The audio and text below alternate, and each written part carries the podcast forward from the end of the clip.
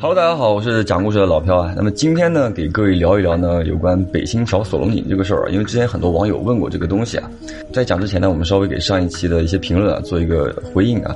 很多人说为什么我一直头低着看着下面啊？因为你们听视频的时候应该听得到啊，我楼上在装修啊，就比较烦。第二呢，我头发没有洗啊，就是搞得人很没有自信啊。当然今天也没有洗。好了，那么我们今天呢就先进入我们的这个主题啊。关于这个北新桥锁龙井呢，其实它的传说啊是很多年以前就有了啊，远古传说啊，包括近代传说都有。我们今天呢会给他们都讲一讲啊，最后呢我们会给大家分析一下锁龙井存在的意义，好吧？比较系统啊。先说比较远古的传说啊，这个锁龙井怎么来的？最开始呢就讲说是当时朱元璋想要迁都到北京啊，就安排他的两大军师姚广孝。还有刘伯温到北京来看地方，两个人呢都是特别有本领的人。那看了这个地方之后，也知道啊，当地有一只龙王啊，想把这个龙王给留下来。但他们也懂啊，就是这个龙王肯定是不愿意被镇压在北京城，怎么办呢？两个人呢琢磨了十来天啊，后来想说把北京城给建设成一个八臂哪吒的样子，所以自古都有北京城又叫做八臂哪吒城的这么一个说法啊。当时呢，两个人计划好之后，也把这个图纸啊给绘制出来。结果这个消息呢就走漏了，被老龙王给听到这个风声了啊！他当然是不愿意被镇压的，所以呢，他不但要走啊，还想说要把北京的水都给带走。于是呢，就安排自己的儿子和女儿，有龙太子、龙公主，化作两只水囊，把北京的水都给带走了。当时呢，是这个龙太子呢装的是苦水，龙公主呢装的是甜水。那么这个老龙王呢，就化身成为一个老农民啊，背着这个水囊出城了。这个事儿当时呢，被守城的人看到了，看到之后呢，就有点疑惑啊，把这个事儿就汇报给了刘伯温。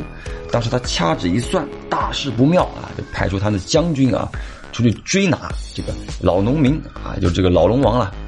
但是呢，这个一直追不上他，没办法，也只能搭弓射箭，啪，射到了他背后的这个背囊。当时呢，说的是龙太子所画的这个碑呢，就把龙太子和苦水给留在了北京城，而这个老龙王呢，就带着自己的女儿啊，来到了玉泉山。所以为什么北京喝水呢，都喝的是玉泉山的水呢？就讲这个玉泉山的水啊，它甜嘛，嗯甜水嘛。好了，这边这个龙太子负伤之后被留下来了，当时呢，姚广孝啊就跟他谈判，你不能走，你走的话呢，这个北京城啊可能会经常发生水患，所以你必须要留在此地。当时这个龙太子就心想了，对不对？要留多久嘛？谈嘛，谈判嘛。姚广孝呢就说了啊，什么时候北京城打点儿了，你就可以离去。什么叫打点儿呢？自古呢有这么一句话啊，叫“北京城九门八点一口钟”。所谓的点儿呢，是古代的一种铜制击打乐器啊，声音特别的响亮。开城门的时候呢，都会击打这个乐器啊，就打点儿。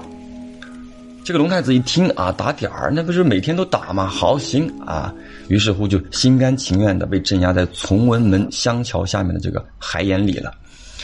但是呢，第二天开始呢，这个姚广孝就吩咐了啊，以后开城门不要打点儿了，都敲钟。所以呢，这个龙太子就一直被镇压。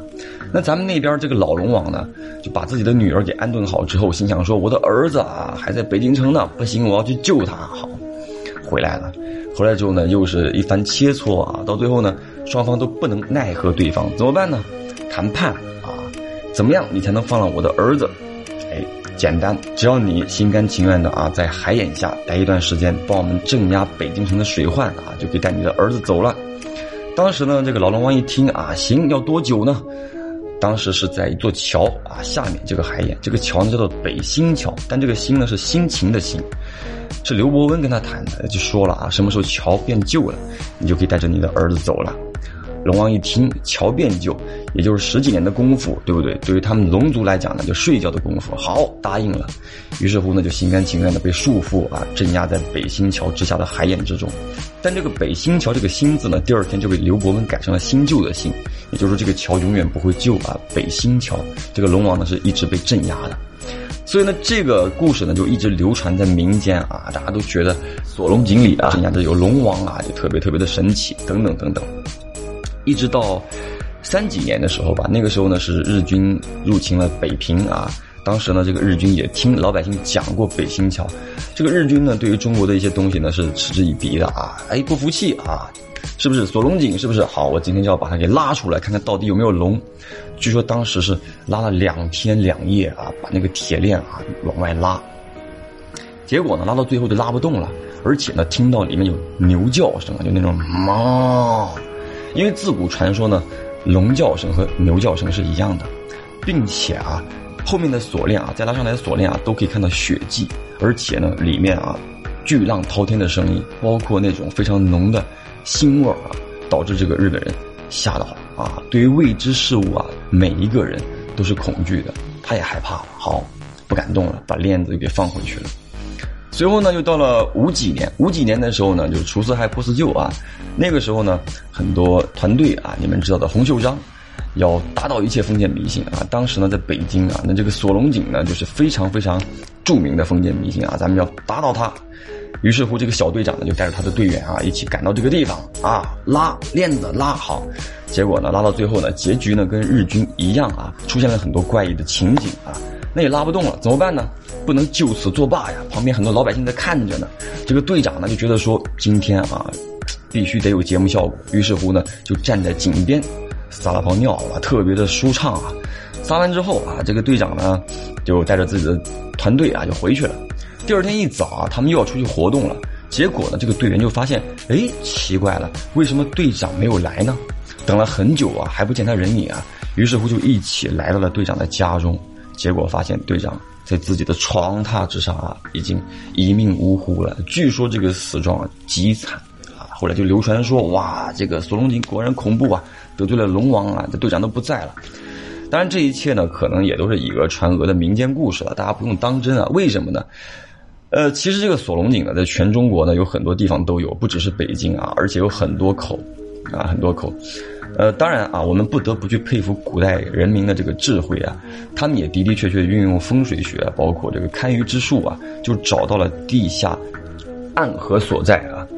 打了这个井，这个井呢就是连接到地下暗河的，那它的作用是什么呢？锁链啊，为什么每一口锁龙井上都会有锁链呢？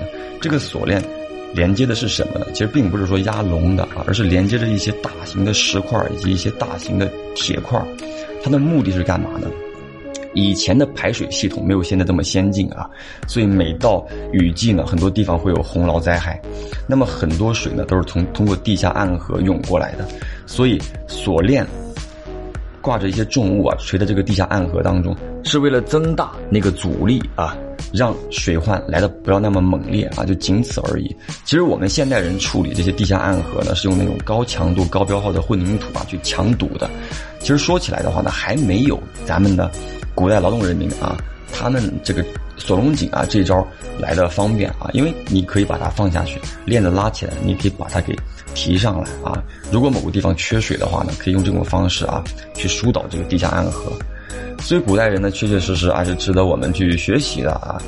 也就是说，锁龙井呢，并没有什么神奇以及那些灵异的地方啊，归根结底是古代劳动人民的智慧结晶，好吧。好了，我是讲故事的老飘啊，让我们下个故事见。